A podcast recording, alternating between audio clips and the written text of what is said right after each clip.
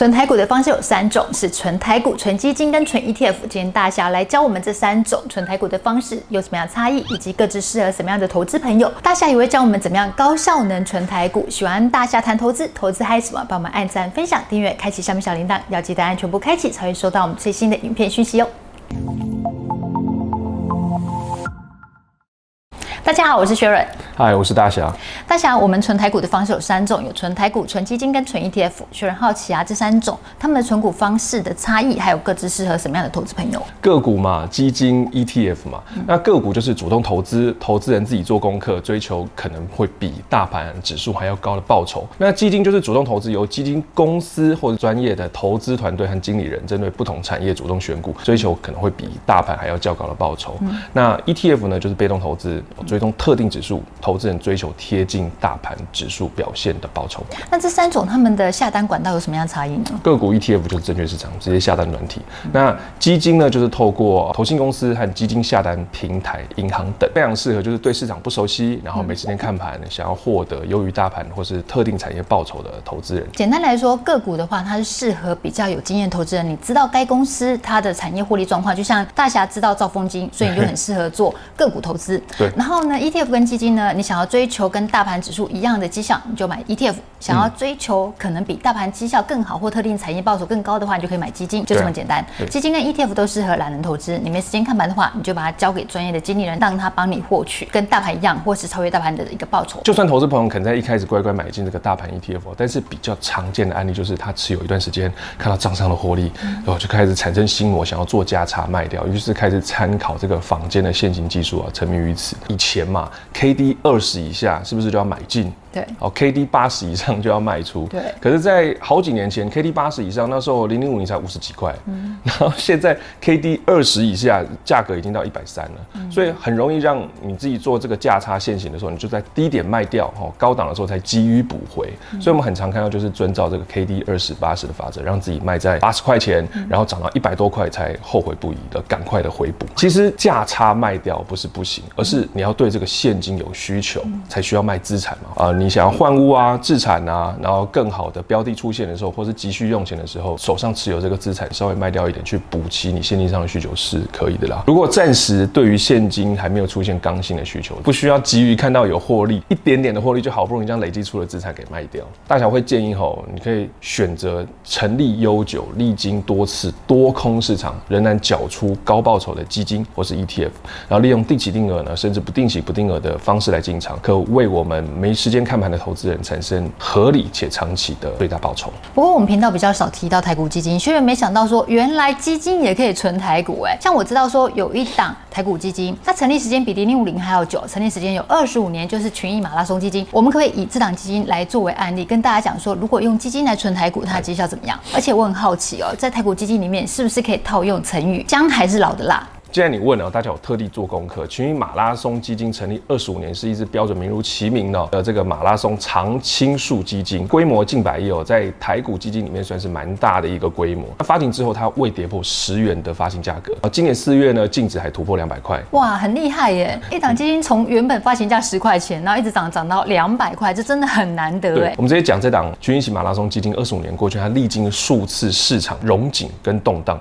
那到底能不能帮助投资人累积丰厚的报酬呢？甚至是存退休金的一个标的。过去二十年呢，台股加权指数之走势啊，牛长熊短。从二零零一年这个网络泡沫、九一恐攻啊，到大选这个枪击事件啊、金融海啸啊，很多投资朋友可能不晓得大选是哪件事件，所以投资朋友有兴趣的话，请你们 去查两颗子弹。然后金融海啸呢，美债降平，呃，油价暴跌，英国脱欧，这个什么中美贸易战、美中贸易战、新冠疫情啊，还有本土呃这个疫情的爆发，你看它的长。长期的走势是不是有帮助我们？虽然看到这张图，其实有一个蛮大的感慨哦，就是其实很多人会恐慌，就是当下你是在那个红线往下，就是在盘整的阶段，你会很恐慌，然后就出脱了。但是你只要耐得住，其实你可以看到每次反弹，它的线都是趋势是往上，又创新高。高。所以简单来讲，牛长熊短意思就是说，我们有时候现在熊短就是短期是空头的市场上，你会很恐慌，但是千万不要因此而退出市场。我们真的不要随便出脱手上好的基金或是 ETF。对，如果手上还没有现金的需求的话，我们看这个牛长熊短，我们就利用熊短加码，然后牛长后增加这个呃自己市值的一个增长。我们来看这个群益马拉松基金数字的表现哦。假设我三十岁，然后每月拨出新台币一万块来长期投资这个群益期马拉松基金，长达二十五年，从基金成立到二零二一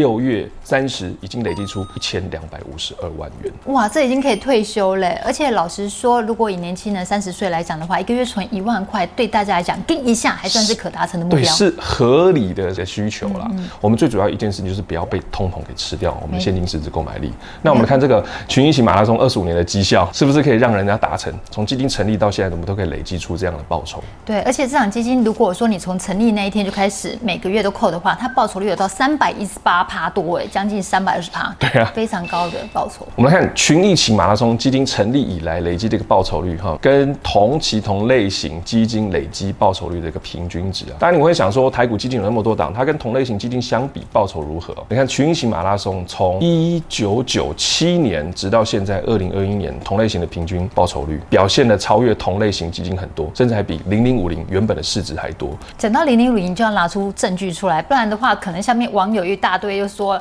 大侠是不是在胡乱？好，因为零零五零是国民 ETF 哎、欸，我们就看哦，群益型马拉松基金跟零零五零的报酬。二零零三年六月三十号，我们就一次梭哈，就一笔资金放到现在。嗯、那我们看，直到二零二二一年七月三十号的话，现在是一三六点零五。那群益型马拉松基金净值就是二十八块，到现在一百九十四块。那累计报酬率，一个是四百四十一趴，一个是五百九十二点五三趴。哇，这数字真的不得了哎！如果说我在零零五零上市的同一天，我同时把这笔基金就是各放在零零五零还有群益马拉松基金上面的话，群益马拉松基金它的绩效比零零五零还要多了一百五十趴左右。当然，投资人因为不同时间进场了，将有不同的投资绩效。那过去的绩效不代表未来的哈的保证。累积投资成果呢，包含总成本呢以及总报酬。但是从这个群益马拉松基金呢的绩效可以证明，不仅它多头能赚钱，空头也能保持在台股底部布局，让反弹力道更加明显。那想你这样听起来真的不错，可是投资人看的是未来啊。那下半年或甚至于明年，它的表现会是怎么样？我们要知道下半年哈，这个美国基础建设，其中包含绿能、半导体、公共设施等产业哈，碳中和啊、经济重启啊等重大议题。美国是台湾重要的出口国啊，有望受惠，所以我们要抓紧这个长期投资的一个趋势。那台股呢？我们是台股，台湾人当然是要在意台股啊。台股基本面好，牛长熊短，不要看到短期的熊市我就不敢进场。要知道多头对于空手的人来说也是一场股灾啊，所以别让空手成为你最大一个风险了。但是千万不要因为你就看到这个长呃多头的一个格局，你就重压缩哈，使用自己无法控制的这个资金杠杆。要知道投资是一场风雨无阻的马拉松，坚持长期投资才是长期的赢家。我们投资的这个策略呢，你可以使用一次的买进。或是滚动式的调整，那滚动式的投资我们效益更高。那微定期就是将闲钱资金设定在多个扣款日，微加码就是说它在低档的时候会帮你加码做扣款，那高点的时候就稍微我们就暂停一下，我们就等回档的时候再做加码的动作。那我们来看这个基金净值以及定期定额每单位的平均成本。那我们可以看到定期定额就是平均的这一个呃一个成本嘛。那微定期微定的平均成本会比较低一点，因为它利用市场下杀的时候低档的时候，呃在回档的时候我们做一个布局。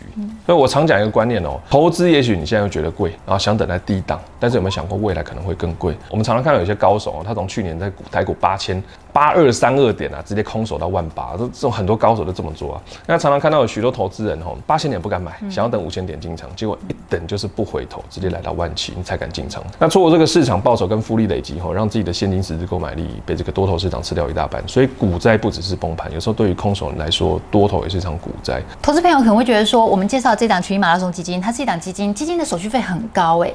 但是大侠在影片也一直跟我们讲说，我们投资在意的就是绩效，不要去在意那些手续费，更何况。现在很多投信公司，他们都有提供直接跟他们申购的话是免手续费优惠的。如果说我们看这档群益马拉松基金，它过去的资料显示它就是一档报酬很好的基金的话，我们干嘛去在意它是基金还是 ETF 呢？管它是黑猫还是白猫，只要能够抓到老鼠就是好猫嘛。如果投资朋友们你对这档群益马拉松有兴趣的话，可以看我们影片下方说明文哦。说一般人，我们在存股上没有办法获胜的原因是什么？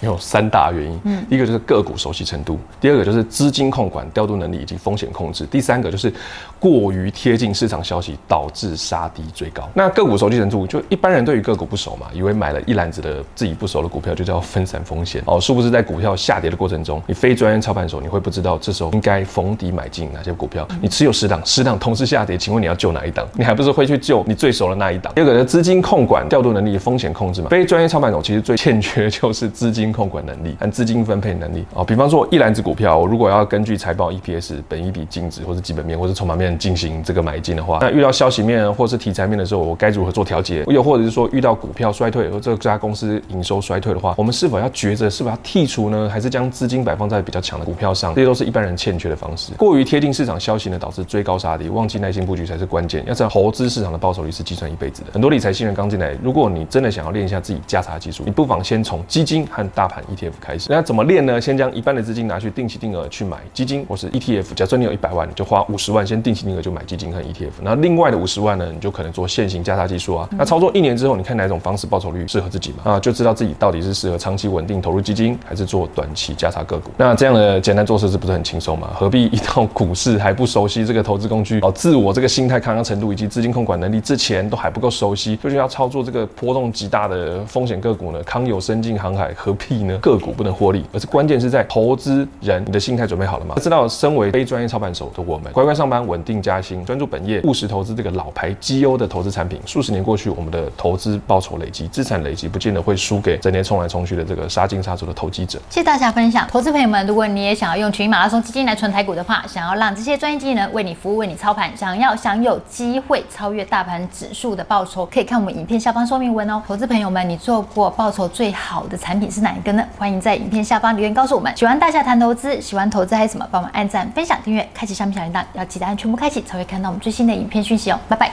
好，拜拜。